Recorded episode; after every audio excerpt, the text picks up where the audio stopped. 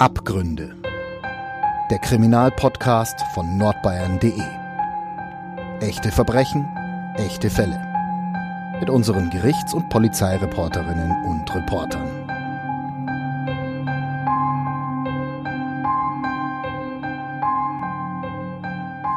Herzlich willkommen zu Abgründe, dem True Crime Podcast von nordbayern.de. Wir sprechen hier über ähm, wahre Verbrechen, die sich in der Region zugetragen haben. Und neben mir sitzt Alexander Brock, Polizeireporter bei uns im Haus. Hallo, grüß dich. Hi, äh, für alle, die mich nicht kennen, ich bin Franziska Wagenknecht, ich arbeite in der Online-Redaktion. Und wir sprechen heute über einen Fall, der sich 2013 in Nürnberg zugetragen hat. Ja, genau genommen im Sommer 2013 am 23. Juni war der Fall in der Südstadt und hat überregional für Entsetzen gesorgt. Das war möglicherweise sogar, oder das ist einer der ja, brutalsten, also einer der schlimmsten Verbrechen gewesen äh, in der Nachkriegszeit, jetzt mal ausgenommen die NSU-Morde, die drei in Nürnberg.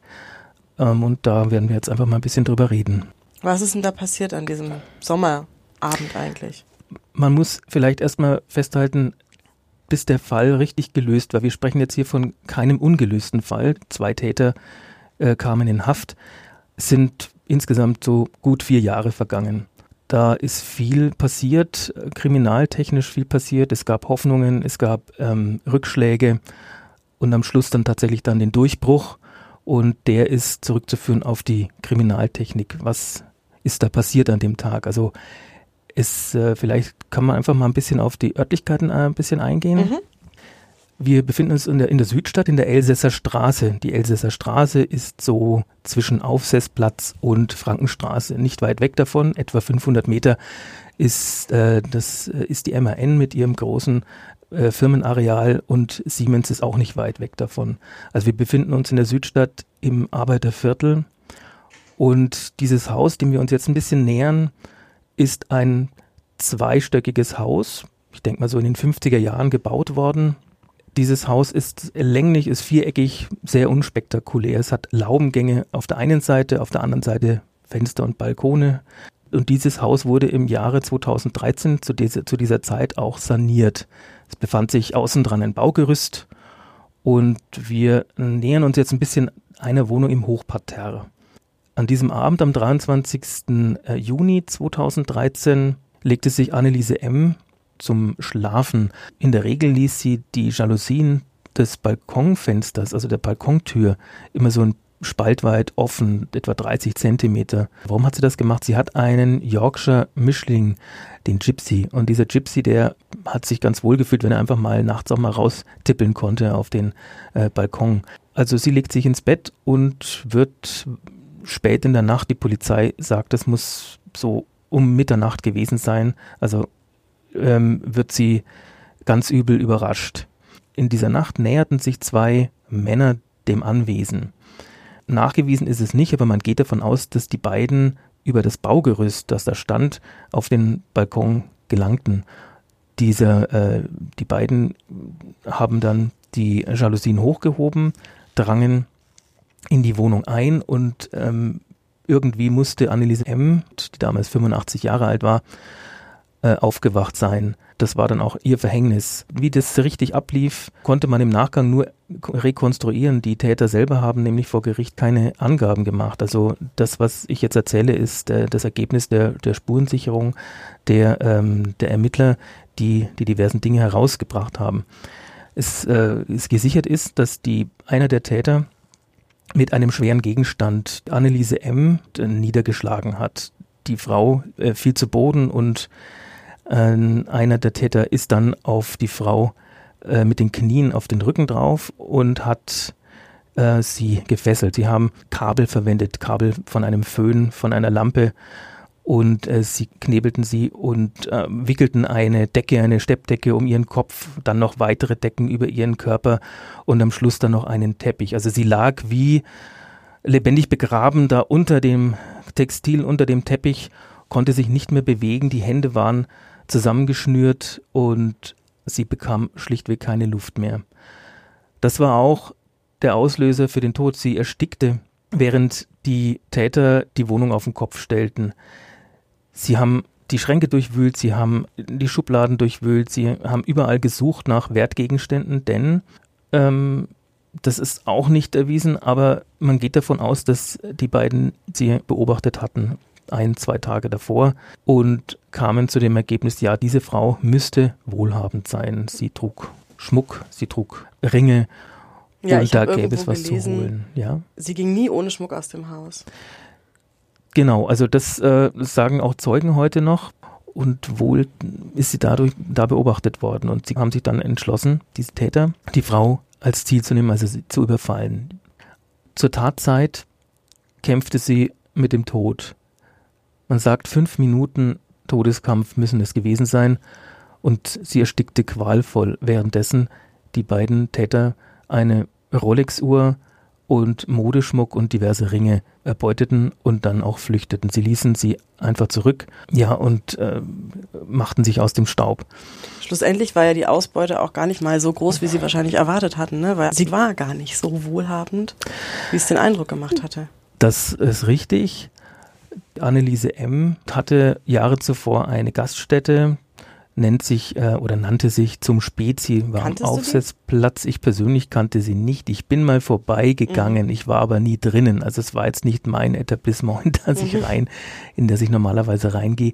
Nein, also diese ähm, äh, diese Gaststätte gab es wirklich und sie hatte aber, soweit ich informiert bin, ihre ganzen Reserven auch schon aufgebraucht. Mhm. Also den Rollator, den sie hatte, sie war äh, gehbehindert, musste auch schon die Krankenkasse bezahlen. Also sie hat schon auch einige soziale ähm, äh, soziale Gelder entgegengenommen, Mhm. um sozusagen ihren Lebensstand halten zu können oder auch um ähm, gut durchs, durch den Tag äh, kommen zu können.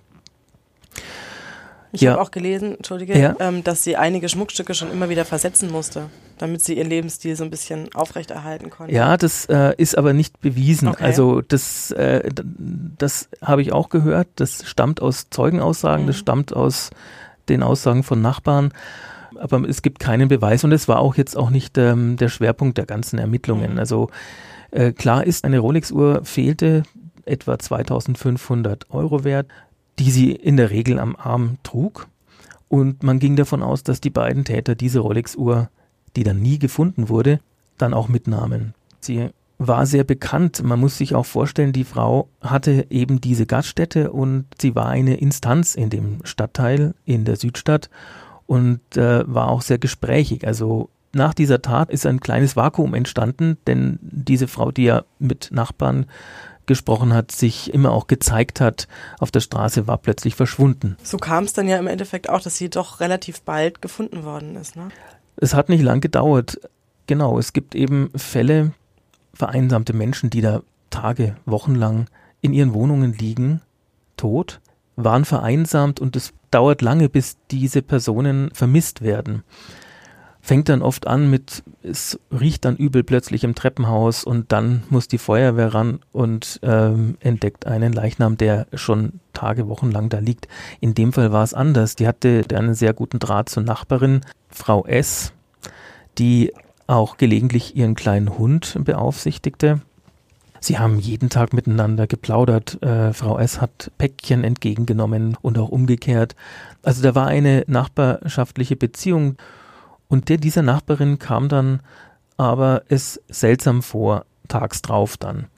23. am 24. kam seltsam vor, dass sich aber auch gar nichts rührte aus der Wohnung, dass die Jalousien auch weiterhin unten blieben, obwohl es, obwohl es ja sehr heiß war und ganz entgegen ihrer Gewohnheit. Ja. Sie ist, war Frühaufsteherin und ist raus. Mit der Hund musste ja immer wieder auch Gassi gehen.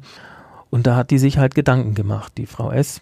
hat dann auch sehr bald die Polizei gerufen und ähm, die kam dann. Zunächst ging man davon aus, dass die Frau war ja schon betagt, war 85 äh, Jahre alt. Ging man davon aus, dass die hilfsbedürftig ist, dass die in irgendeiner Lage ist, aus der sie ohne fremde Hilfe nicht äh, weiterkommt. Also die Feuerwehr ging durch den, über den Balkon in die Wohnung, hob auch die Jalousien an, Ohne Handschuhe, wie ich gelesen ohne habe. Handschuhe und hat natürlich dann auch, der Feuerwehrmann hat dann entsprechend auch DNA hinterlassen an einem Teil, den Jalousien, äh, die auch die Täter angehoben hatten. Ja, und dann äh, entdeckte dann der Feuerwehrmann eben die Leiche. Neben der Leiche saß der Hund und dann ist die ganze Maschinerie der Ermittlungen der Kripo angelaufen. Die Wohnung wurde versiegelt, die Spurensicherung kam, hat zwei, drei Tage lang da drin Spuren gesichert und wie man auch später erfahren hat, dann eben auch mit Erfolg. Es wurden Spuren gefunden, sowohl Fingerabdrücke als auch DNA-Spuren. Die, die Funde wurden ans LKA weitergegeben. In den Labors wurde das, äh, wurden die dann ausgewertet und man hatte dann schlussendlich dann die DNA is isolieren können und man ging davon aus, dass es die DNA der beiden Täter sein musste, weil die DNA, die man sonst noch gefunden hatte, zu Menschen, die Anneliese Morchut so kannte, die wurden dann abgeglichen und da wurden natürlich auch die näheren Bekannten kamen, waren auch erstmal verdächtig, aber da hat sich sehr bald rausgestellt über Alibi und äh, andere Dinge, Ermittlungsmethoden, äh, dass die als Täter überhaupt nicht in Frage kommen. Also stand man da und war auf der Suche nach denjenigen, die Anneliese M. ums Leben gebracht hatten. Ja, vielleicht noch zum, zum Hund Gypsy. Gypsy äh, kam dann zum Sohn. Der Sohn äh, hat sich dem Hund dann angenommen. Heute lebt Gypsy nicht mehr. Und man fragt sich auch, warum der Hund auch nicht gebellt hat. Ja? Mhm. Also natürlich haben äh, die Ermittler dann auch in der Umgebung gefragt, die Nachbarn gefragt, äh, haben sie was gehört? Ist ihnen was aufgefallen? Gab es verdächtige Beobachtungen? Und in dem Zusammenhang haben sie denn den Hund vielleicht gehört? Nein, Gypsy wurde auch von Frau S., die direkt, also Wand an Wand äh, zu Anneliese Morchut äh, lebte, ähm, hatte den Hund nicht gehört. Möglicherweise war er so verstört, weil man weiß es nicht. Dann ging es weiter. Die, äh, die Ermittler konzentrierten sich erstmal auf das Quartier. Das hat sich später, also es wurden Profiler heran, also im landläufigen Sprachgebrauch sagt man Profiler, es sind aber operative Fallanalytiker herangezogen. die sind angesiedelt bei der Polizei in München, kamen heran und man hat versucht, ein Täterprofil zu erstellen. Und das Ergebnis war, der Täter müsse aus der Umgebung äh, stammen. Also es müsse jemand sein, der hier in der Gegend wohnt. Wie kam man da drauf? Also man ging davon aus, dass jemand, der von außen nach Nürnberg kommt, sich vorher sicherlich schlau macht und guckt, wo sind denn da die reichen Viertel in nach Ernstegen, Ernstegen mhm. Mögeldorf, wie auch immer. Mhm. Gab es auch in der Vergangenheit auch Fälle, da war das auch so, ja. Äh, da sind, äh, haben die haben Einbrecher sich äh, genau diese wohlhabenden Gegenden und Anwesen eben ausgesucht, um da eben Beute zu machen. Die Wahrscheinlichkeit eben da Beute zu machen, ist in deren Augen größer als jetzt in der Südstadt. Aufgrund dessen hat man ausgeschlossen erstmal, dass Täter, dass die Täter von außen kommen. Also konzentrierte man sich auf ein Gebiet zwischen dem Maffeiplatz, der Siemensbrücke und der Frankenstraße. Also man hat es äh, richtig auf der Stadtkarte dann äh, so äh, abgezeichnet und hat dann gesagt, in diesem Bereich müsste der Täter sein oder die Täter.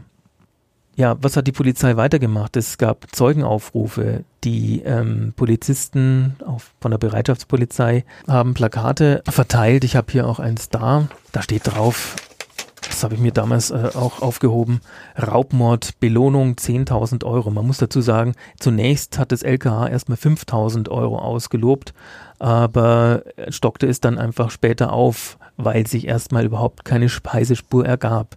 Es gab äh, dann 20, 30 Hinweise, aber die ähm, stellten sich als unbrauchbar heraus. Die Polizei tappte erstmal über Wochen und Monate erstmal im Dunkeln.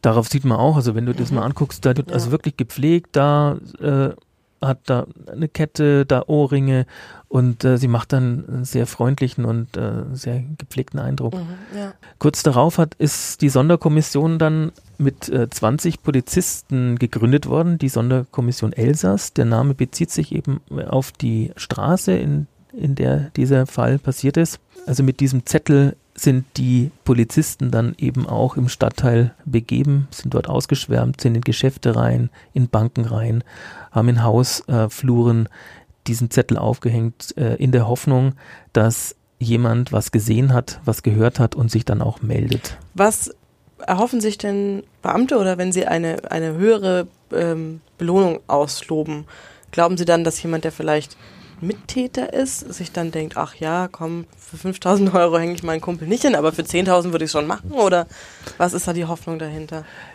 Ja, diese Hoffnung steckt dahinter, weil es sind Menschen, die aus Habgier gehandelt mhm. hatten, die dort eingedrungen sind, um sich zu bereichern. Mittäter, Mitwisser, nehmen wir mal an, einer der Täter hat sich irgendwo verplappert in irgendeiner Pinte bei Freunden, beim Kartenspielen, wie auch immer, gibt es ja, dass mhm. Menschen, Täter sich ähm, brüsten damit mit einer Tat und ähm, da hören dann auch Leute zu. Kam auch schon oft vor, dass sich dann aufgrund dessen Leute sich bei der Polizei melden und sagen, ich habe da was gehört, das entspricht dem, wonach sie suchen oder es könnte sein. Und dann teilen die das dann der Polizei mit.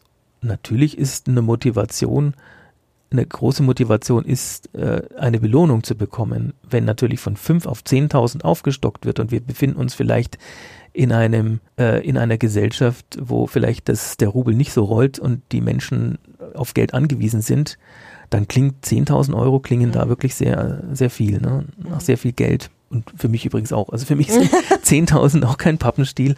Für 10.000 würdest du mich also auch hinhängen. Nein, das würde ich niemals tun. Nein. Ja, aber auch das hat nichts geholfen. Und es hat Monate gedauert. Ähm, was bleibt den Ermittlern? Was bleibt den Ermittlern? Vielleicht sollte man noch ganz kurz auf die DNA eingehen. Mhm. Jetzt ist ja das sehr vielversprechend. DNA, wenn nicht irgendwo, wenn DNA gesichert wird an Tatorten, ja, damit kann man aber erstmal nichts anfangen. Jetzt hat man die DNA eines Menschen, der am Tatort war. Und ich brauche jetzt die Gegenprobe. Ich brauche jetzt sozusagen um denjenigen identifizieren zu können, auch das dahinter. Ich brauche einen zweiten äh, Datenpool, in dem diese DNA gespeichert ist, verbunden mit der Identifizierung oder mit der Identifikation eines Menschen, verbunden mit einem ganz konkreten Mann oder Frau. Also diese DNA-Proben werden durch ähm, werden abgeglichen über das BKA in Wiesbaden die haben einen Datenpool, da sind Millionen von Datensätze äh, gespeichert und dann wird es dann abgeglichen. Das dauert einige Zeit. Man hat aber auch erstmal nichts gefunden. Also ich habe eine Frage zu ja? diesem Datenpool. Wie kommt man an diese Gegendaten? Ist es so, dass das ähm, die Ansammlung von jedem ist, der sich mal äh, strafbar gemacht hat und von dem man gesagt hat, Mensch, dann nehmen wir doch gleich die DNA? Oder ist das was freiwillig abgegebenes oder wie muss ich mir das vorstellen? Wie kommt man zu so einem Pool von gespeicherten Wurdest du schon mal von der Polizei gefragt, freiwillig deine Gene abzugeben oder Nein. eine Speichelprobe abzugeben? Ich auch noch nicht. Mhm. Also äh, so kommt die Polizei da nicht ran. Es sind tatsächlich Menschen, die erkennungsdienstlich erfasst wurden, also mit mhm. Lichtbild, Fingerabdrücke und natürlich auch ähm, Speichelproben. Und damit hat man die DNA dieser Menschen? Wie kommt man auf die, warum wird man erkennungsdienstlich erfasst? Weil man sich schon mal was zu Schulden hat kommen lassen. Ein Ladendieb, ein jemand, der jemanden verletzt hat, ähm, ein Schläger, vielleicht ist auch jemand schon mal eingebrochen, irgendwo. Diese Menschen werden erkennungsdienstlich erfasst, genauso wie auch Flüchtlinge, die Asyl suchen hier in Deutschland, die werden auch erstmal erkennungsdienstlich erfasst. Das heißt, man hat also generell hier schon mal einen gewissen Bestand.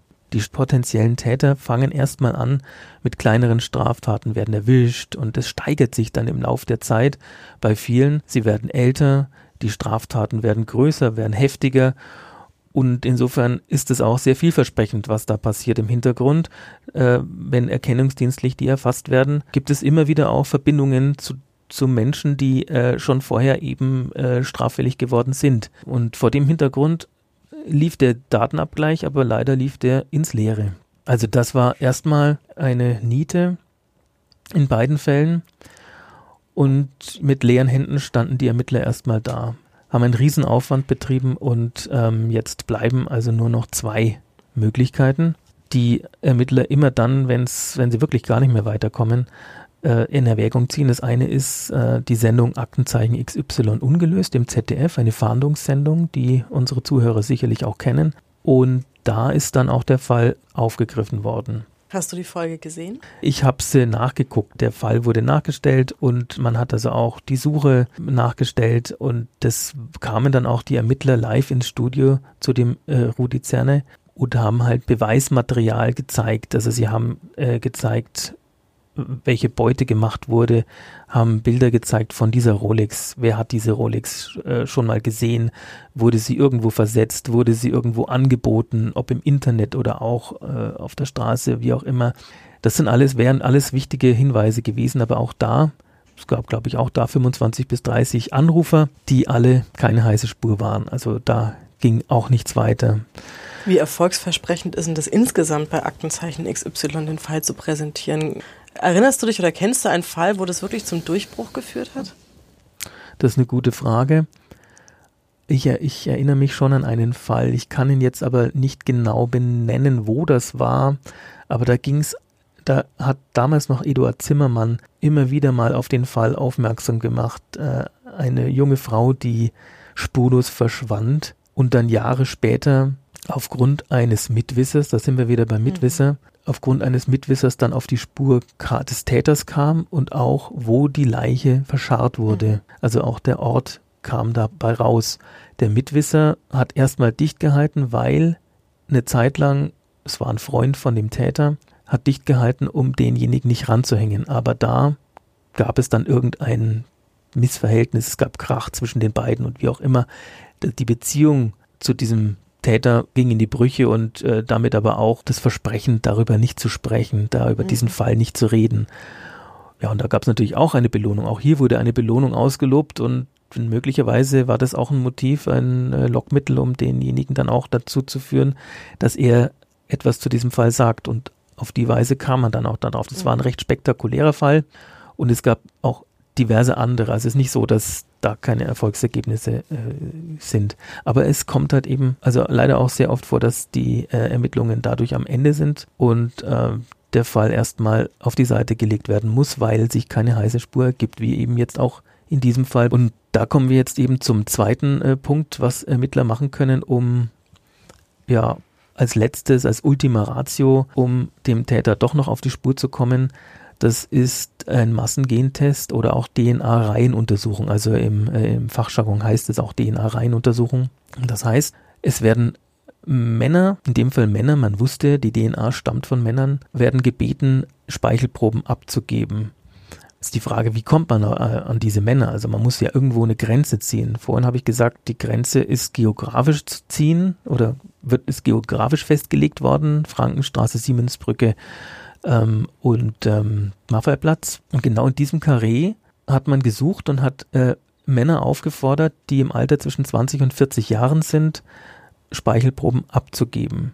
Aber nicht nur die, sondern auch Männer in dem Alter 20 bis 40 Jahre, die zur Tatzeit in einem Funkmast, also Handyfunkmast, sich eingeloggt haben. also quasi die, die gemeldet waren und die zu der Zeit, als es passiert ist, nachweislich in der Nähe waren. Genau. Ah, okay. Ja, genau. Also die, die gemeldet waren oder, weil es sind ja, wie gesagt, ist ja da schon fast ein Jahr wieder vergangen, die da nicht mehr wohnen oder aber zu dem Tat Tatzeitpunkt da wohnten. Also man ging über die Melderegister dann. Ne? Mhm. So, die Menschen wurden, die Männer wurden angeschrieben, 1100 waren es. Und es ist schon eine große, mhm. eine große Nummer. Ja. Man muss dazu sagen, diese DNA-Reihenuntersuchung ist die erste in Nürnberg und Mittelfranken dieser Größenordnung. Nein, überhaupt eine, es gab äh, davor nie eine und es gab danach nie wieder eine äh, in dieser Größenordnung.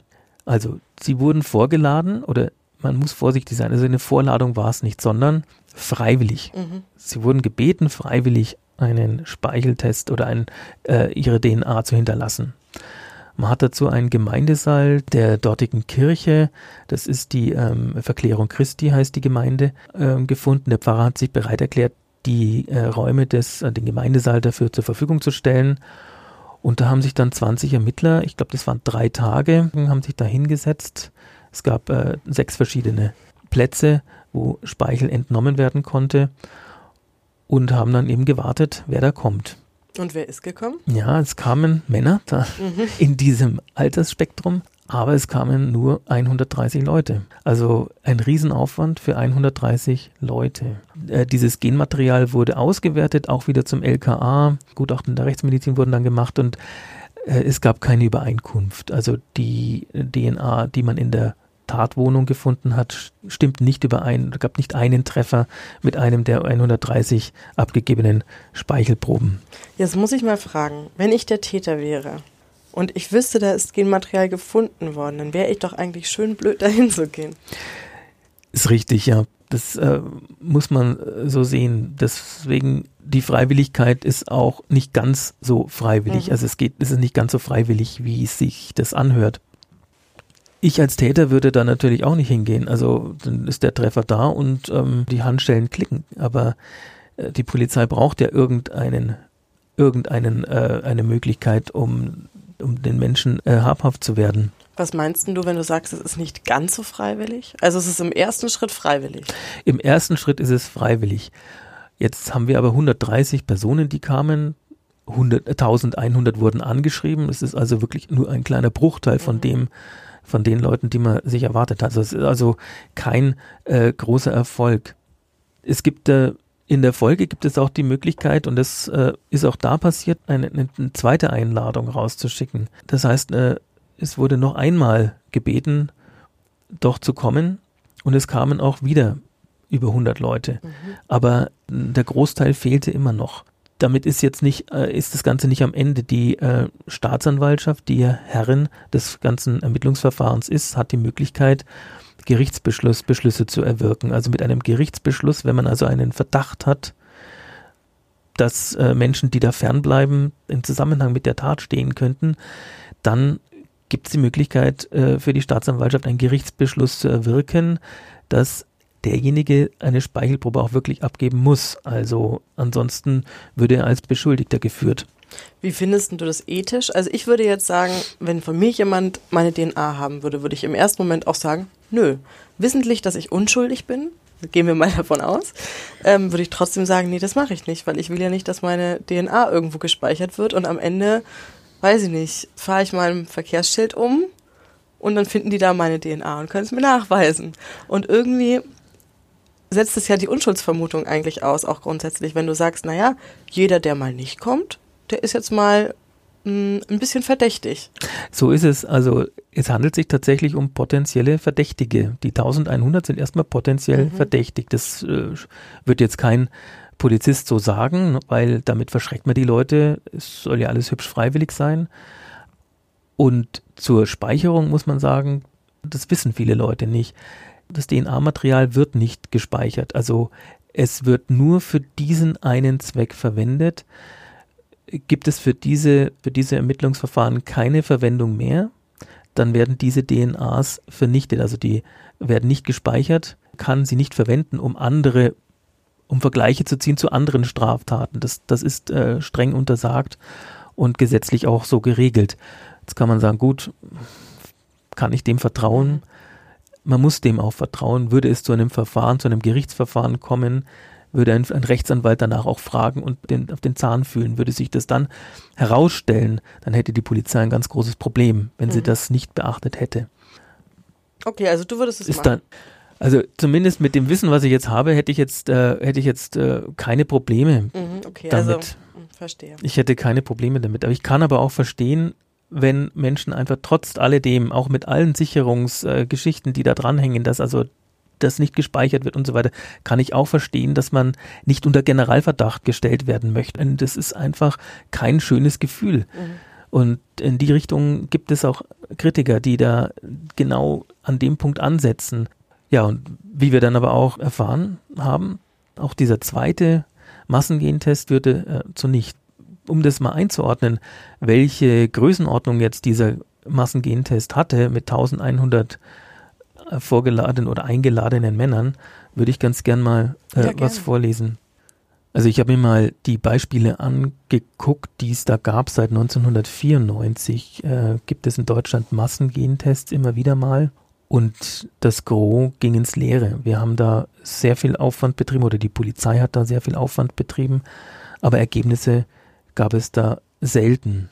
Hier zum Beispiel September 2003, Untersuchung an 10.000 männlichen Personen im Bochumer Stadtteil Querenburg und 600 Männer in Sprockhövel zur Aufklärung von 20 Vergewaltigungen zwischen Januar 94 und Juli 2002. Die Täter wurden nicht ermittelt. Und hier November 2004, seit dem 6. April 2004 wurden in Bayern neun Briefbomben verschickt, von denen eine zündete und eine Sekretärin leicht verletzte. Die anderen Briefbomben zündeten nicht. Die Polizei vermutete zunächst, dass es sich bei dem Täter um einen Mann im Alter zwischen 40 und 60 Jahren aus dem Raum Passau handelte und sammelte im Rahmen eines freiwilligen Massengentests zwischen April und November etwa 1600 Speichelproben 28 Männern die keine Speichelprobe abgeben wollten, sollte aufgrund von Gerichtsbeschlüssen zwangsweise DNA-Material abgenommen werden. Nachdem diese Untersuchungen erfolglos verliefen und DNA-Spuren auf dem Umschlag des sechsten, der sechsten Briefbombe mit DNA-Spuren von einem zwei Jahre zurückliegenden Einbruch in einem Gasthaus übereinstimmten, wurden alle 2300 Männer im Alter zwischen 16 und 70 Jahren aus dem Umkreis von Hutrum heißt der Ort, von der Kripo verdächtigt und zu einem zweiten Massengentest eingeladen. Also es deckt sich jetzt hier mhm. auch ein mhm. bisschen mit dem, was wir äh, erlebt haben im Fall Elsass. Wer nicht kommt, wird von der Polizei nochmal aufgesucht, erklärte da der LKA-Sprecher. Am 26. November 2004 sprengte sich dann schließlich der 22-jährige Johann Lang ähm, aus äh, Huturm mit einer äh, selbstgebauten Bombe auf einem Feld in die Luft. Er war sofort tot. Er hatte eine Einladung zur freiwilligen Teilnahme an dem Massengentest erhalten und sollte an diesem Tag eine Speichelprobe abgeben. Eine der Leiche entnommene DNA-Probe belegte, dass es sich um den gesuchten Attentäter handelte. Der Massengentest wurde daraufhin sofort eingestellt. Also mhm. da entsteht ein wahnsinniger Druck auf einen tatsächlichen Täter und man weiß aber auch nicht, in welche Richtung es führt. Dieser Mensch hat sich jetzt umgebracht. Will man das? Mhm. Nee, mhm, also nicht, ne? nicht, ne? Das ist, also so kann es dann eben auch ausgehen. Ja, also der Massengentest ähm, verlief ins Leere. Und ähm, ja, dann kam, wie es so schön immer heißt, der Kommissar Zufall. Mhm. Und dieser Kommissar sagt folgendes. Einer der mutmaßlichen, also damals mutmaßlichen Täter, Georgi C., begangen einen Ladendiebstahl in der Schweiz, in Basel war das. Und daraufhin wurde er erkennungsdienstlich erfasst. Erkennungsdienstlich erfasst, wir hatten es vorhin, heißt auch, dass der Mann eine DNA, eine Speichelprobe abgeben musste. Die DNA war gespeichert. Jetzt bleibt natürlich die, diese Speicherung nicht allein den Schweizer Behörden äh, zugänglich, sondern wir sprechen ja hier von Interpol. Wir haben ähm, europaweit äh, Abgleiche von äh, Daten äh, auf der, ähm, auf der äh, Ebene der Sicherheitsbehörden. Und äh, somit wurde, hatten die Schweizer Behörden dann auch einen Datenabgleich europaweit veranlasst, was zur Folge hatte, dass es einen Treffer in Wiesbaden beim BKA gab, nämlich mit der hinterlegten DNA-Spur ähm, des Georgi C., der in der Wohnung in der Elsasser Straße äh, zum Tatzeitpunkt war und dessen Spuren sozusagen die Spurensicherung auch festgestellt hatte. Das ist ja ein Durchbruch quasi. Das ist ein Fall Durchbruch. Gewesen. Wir haben hier jetzt eine Verbindung. Wir haben, vorhin haben wir davon gesprochen, die DNA allein am Tatort reicht nicht. Man braucht sozusagen das Gegenstück. Hier ist das Gegenstück. Dieser Georgi C., damals 28 Jahre alt, wollte in der Schweiz auch Asyl suchen. Er hat einen Asylantrag gestellt und war in einer Asylunterkunft. Irgendwie muss der Wind bekommen haben davon, dass da möglicherweise war ihm das auch gar nicht so recht oder hat er gemerkt, da äh, erkennungsdienstliche Erfassung, da könnte was, äh, da könnte man mir auf die Spur kommen. Jedenfalls, ehe man ihn festnehmen konnte in der Asylunterkunft, floh er. Also er mhm. hatte schon das Weite gesucht. Also man hat jetzt also den Täter, aber den Täter nur sozusagen, man weiß, wer es ist, mhm. aber der Täter selber ist auf der Flucht. Weitere Ermittlungen führten dann zur Spur des zweiten Täters, nämlich dem Noda. Der Noda, 38 Jahre alt, beide stammen aus Georgien, saß zu dem Zeitpunkt ein in Italien, in Florenz, wenn mich nicht alles täuscht. Denn Dieser Noda hatte im Jahre 2013, wie es scheint, nach dem, nach dem brutalen äh, Raubmord an Anneliese Morchut in Italien mehrere Einbrüche begangen und, wie sich auch herausstellte, eben auch mit seinem Kumpel, mit seinem Komplizen Georgi C. Mhm. Und ähm, dieser Noda saß noch ein, Georgi C.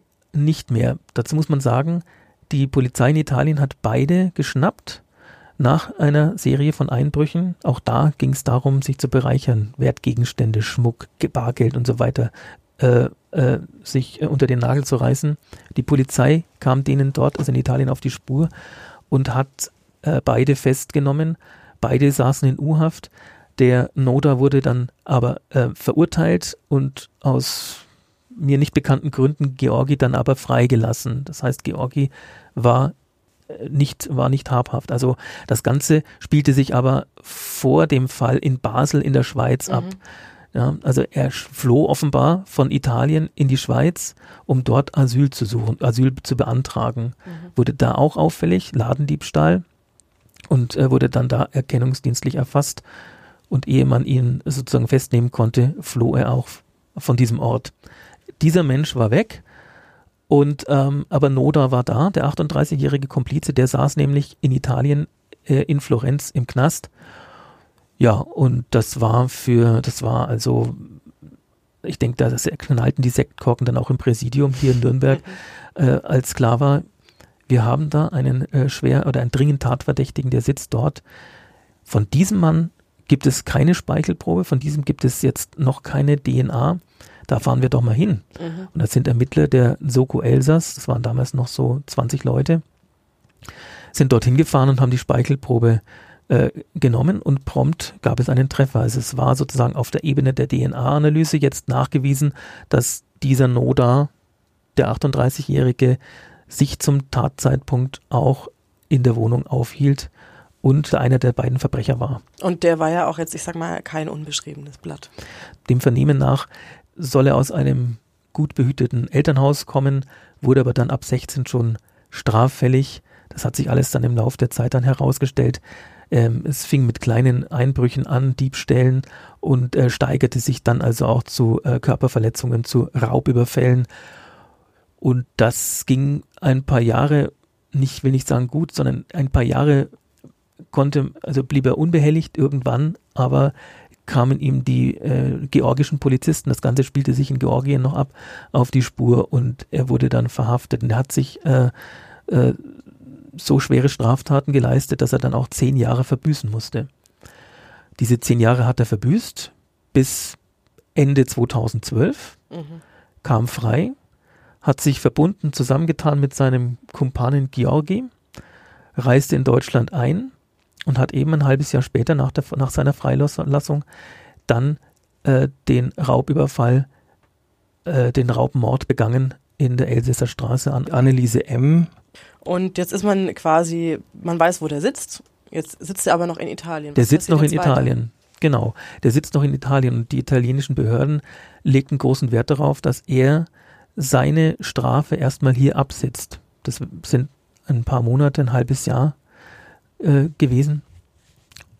So lange soll er also in italienischer Haft bleiben und dann äh, könne dann äh, die Bundesrepublik, also die Bundesrepublik hat einen Auslieferungsantrag gestellt, aber dann würde man ihn überstellen an die deutschen Behörden. Und so kam es dann auch. Im November 2015 war es dann auch soweit. George C. wurde überstellt und kam hier in Nürnberg in U-Haft. Und ihm wurde dann hier auch das Verfahren gemacht. Also der stand erst vor Gericht, ne? Er, der, er war der Erste, der vor Gericht stand hat nichts gesagt, also er hat keine Einlassungen gemacht. Es war ein reiner Indizienprozess. Die Beweise waren so erdrückend, dass äh, ganz klar war, äh, dass es sich hier um einen der beiden Täter handelte. Das Gericht stellte da unter Vorsitz von Dr. Engel fest, dass eine besonders schwere der Schuld mhm. äh, festzustellen sei. Und besonders schwere äh, der Schuld heißt, er bekam lebenslänglich was war denn der Vorwurf? War das Mord oder war das Totschlag oder was war das? Raubmord? Es war, ähm, es, es war Mord mhm. und Raub, also Raubmord, das im Raum stand, weshalb er angeklagt wurde. Und ähm, auch das Mordmordmerkmal war Habgier und dann ähm, und aufgrund der, der grausamen Ereignisse, denn ja, sie ließen ihr Opfer einfach liegen, sie äh, gaben dem Opfer keine Chance, überleben zu können. Die Staatsanwältin hat damals auch gemeint, Anneliese M. ist mehr oder weniger lebendig begraben worden. Mhm. Und was heißt es? Das heißt, das wird, es wurde lebenslänglich verhängt. 15 Jahre heißt es, aber der Mann kommt also vor 15 Jahren auch bei guter Führung nicht raus. Besonders schwere der Schuld heißt, dass er da mit etwa 20, 24 Jahren rechnen muss und mhm. erst dann nach einem nach Ablauf dieser Zeit auf freien, freien Fuß wiederkommt. Und was wurde aus Georgi C? Der ging zurück oder der flüchtete zurück in sein Heimatland nach Georgien und äh, ist dort aufgespürt worden. Es gab da über, über den Polizeiattaché in Berlin, den georgischen, gab es eine Zusammenarbeit zwischen den Behörden, den georgischen und den bundesdeutschen Behörden, in dem Fall äh, Staatsanwaltschaft äh, Nürnberg-Fürth. Es kam zu keiner Auslieferung.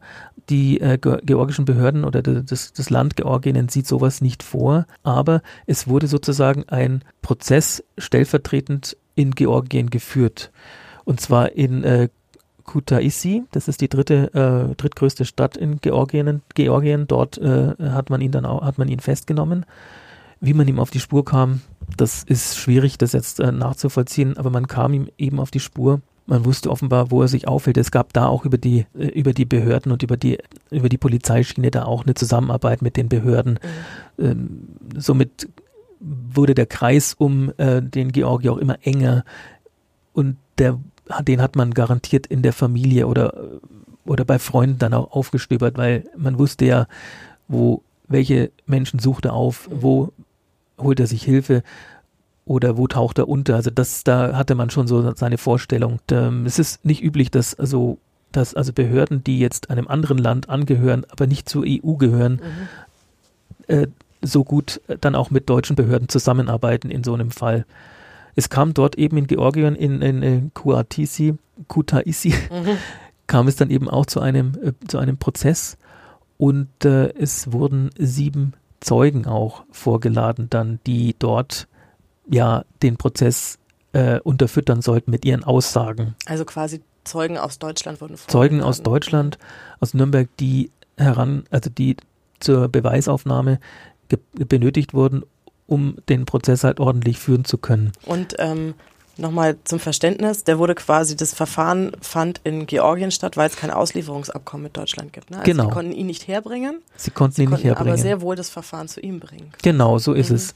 Also hat man eben stellvertretend da einen Prozess geführt und man bediente sich eines Mittels, was mittlerweile ja auch ähm, gang und gäbe ist äh, in, bei der Strafverfolgung oder in der Justiz, nämlich die Möglichkeit, dass man über äh, über Bildübertragung eine Vernehmung macht. Also es äh, wird also eine Verbindung hergestellt, technisch. Die Zeugen saßen in Nürnberg hier im Justizgebäude und ähm, es hat eine Live-Übertragung stattgefunden in den Gerichtssaal, in den Gerichtssaal in Georgien und die Zeugen wurden dann somit befragt zu dem Fall. Ja, schlussendlich äh, kam auch er hinter Gitter, also Georgi C. wurde verurteilt auch zu lebenslanger Haft. Und da sitzt er dann auch heute noch, ja. Man kann eigentlich sagen, wenn man sich den Fall anguckt, also jetzt aus meiner Perspektive, obwohl dieser Massen-DNA-Test gescheitert ist, kann man ja eigentlich sagen, ist es trotzdem irgendwie ein Lehrstück dafür, wie ein Verbrechen mittels DNA-Beweisen aufgeklärt worden ist, oder? Ja, also der Massengentest hat nicht viel gebracht, aber die ähm, äh, kriminaltechnischen Methoden, die jetzt ja so weit fortgeschritten sind, haben dazu geführt, dass man einen Täter überführen kann, hier in dem Fall. Und das ist keine Seltenheit mehr. Also das äh, seit den äh, 80er Jahren gibt es DNA-Analysen und seit den 80er, Ende der 80er Jahre werden Täter auch überführt über die DNA und ähm, die man am Tatort gefunden hat. Und es ist ein, ein Beweismittel, ein Hieb, das hieb- und stichfest ist. Man muss aber aufpassen, äh, DNA-Analyse ist jetzt wirklich auch nicht das Allheilmittel. DNA-Analyse kann Täter überführen, es kann aber auch in die Irre führen. Es gab, gibt auch Beispiele in Deutschland, da schlugen die Ermittler einfach dann einen falschen Weg ein. Es äh, gab äh, Missverständnisse größ, größter Art. Ein Beispiel dafür ist, äh, man nennt äh, das unter dem Begriff das Phantom von Heilbronn. Mhm. Ähm, als damals Michelle Kiesewetter, eine Polizeibeamtin aus Baden-Württemberg, äh, in Heilbronn oder bei Heilbronn, Heilbronn erschossen wurde, hat man auch DNA-Spuren äh, gesichert mit einem Wattestäbchen. Man kam, ähm, man hat dann also diese DNA gesichert und analysiert und man hat also eine, eine, eine Frau ausfindig gemacht. Also das äh, dahinter musste eine Frau stecken. Es gab aber auch da keine Treffer im Vergleich, als man verglichen hat in den Datenbanken. Jetzt tauchte aber diese DNA an vielen Stellen auf, an insgesamt über 40 verschiedenen Tatorten. Und ähm, also diese DNA von dieser Frau, diesem Phantom, fand man zum Beispiel an einer Tasse nach der Tötung einer 62-Jährigen am 25. Mai 1993 oder auch an Küchenschubladen nach der Tötung eines 61-Jährigen am 24. März 2001 in Freiburg. Auch an einer Spritze mit Heroin im Oktober 2001 in einem Waldstück bei Geroldstein. Ja, oder auf einem Kekstest in einem in der Nacht zum 25. Oktober 2001 in Budenheim aufgebrochenen Wohnwagen. Und es geht dann immer so weiter, also Mord, Kellereinbrüche an Heroinspritzen. Also überall fand man da diese, diese DNA-Spur die eine Frau äh, hinterlassen haben soll. Recht umtriebig. Und äh, die Frau, ja, das ist also, äh, die, also ich hab, kann mir gar nicht vorstellen, dass Frauen überhaupt sowas begehen können. Also an 40 Tatorten fand man in Baden-Württemberg, in der Rheinland-Pfalz, in Saarland und in Österreich die Spur dieser Frau. Ja, und das Rätselslösung war, irgendwann kam man dann drauf, das äh, ist, das kann nicht sein. Also das mhm. muss sich um ein Phantom handeln, weil man hat merkwürdigerweise auch nie Fingerabdrücke gefunden, Haarreste oder irgendwelche anderen oder Zeugenaussagen, die in irgendeiner Form das bestätigen, ein Phantom oder jemanden beobachtet hatten, der in irgendeiner Form auf äh, eine Frau äh, hindeutet, also Aussagen, die auf eine Frau hindeuten. Also nichts, man fand immer nur diese eine, diese eine DNA.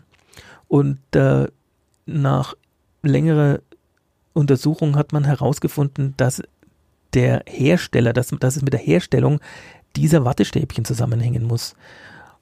Die, Watte, die Herstellung der Wattestäbchen war gar nicht so sehr das Problem, sondern das Verpacken dieser Wattestäbchen. Mhm. In Oberfranken gibt es einen Betrieb, der eben diese Wattestäbchen verpackt und an irgendeinem Fließband steht eine Frau, die kommt äh, aus dem, die kommt äh, aus dem schlesischen Raum, die eben dann die Verpackungen äh, macht. Also die verpackt ein äh, Päckchen mit Wattestäbchen nach dem anderen und die hatte die DNA hinterlassen. Also mhm. es handelte sich um eine Mitarbeiterin dieses, dieser, dieses Verpackungsbetriebes, äh, die sozusagen ihre DNA auf den Wattestäbchen hinterlassen hat. So ist die Polizei in den genannten Bundesländern völlig in die Irre geführt worden. Jetzt kann man sich fragen, ja, warum denn eigentlich nicht in Bayern? Warum fand man denn in Österreich, mhm. äh, in der Rheinland-Pfalz und in Baden-Württemberg äh, die DNA-Spur dieser Frau ist ganz einfach, weil äh, die bayerische Polizei bezieht ähm, Wattestäbchen von einem ganz anderen Hersteller. Aha. Ja. Okay, also quasi die Frau am Fließband hat einmal herzhaft genießt und schon so war das Phantom ja. im Rest der Republik Genau, geboren. so wie du vorhin, ja. ja. also daran erkennt man das, also man, dass man nicht ähm, blind neuen Ermittlungsmethoden glauben sollte. Man muss den kritischen Verstand äh, beibehalten, man muss äh, den kritischen Blick auch drauf halten und solchen Methoden nicht blind vertrauen. Sicherlich, auf der einen Seite DNA-Analyse ist äh, wirklich ein sehr begehrtes und ein sehr ähm, erfolgreiches Mittel, um Täter überführen zu können. Aber wie man jetzt bei dem Phantom aus äh, Heilbronn auch sieht, kann so eine Analyse äh, auch völlig in die Irre führen und es wurden ganz viel, es wurde wirklich viel Geld in die Hand genommen, um dem Ganzen auf die Spur zu kommen. Ähm, und ähm, ja, da bra braucht es einfach den kritischen Verstand der Ermittler noch. Wunderbar. Dann vielen Dank, dass du heute da warst. Danke, dass du den Fall mitgebracht hast. Sehr gerne. Ich danke euch fürs Zuhören. Ihr wisst, wo ihr uns hören könnt, über iTunes, über Spotify, über dieser und jeden anderen Podcast-Player. Wir freuen uns sehr, wenn ihr uns bei iTunes eine Bewertung hinterlasst. Und dann hören wir uns beim nächsten Mal.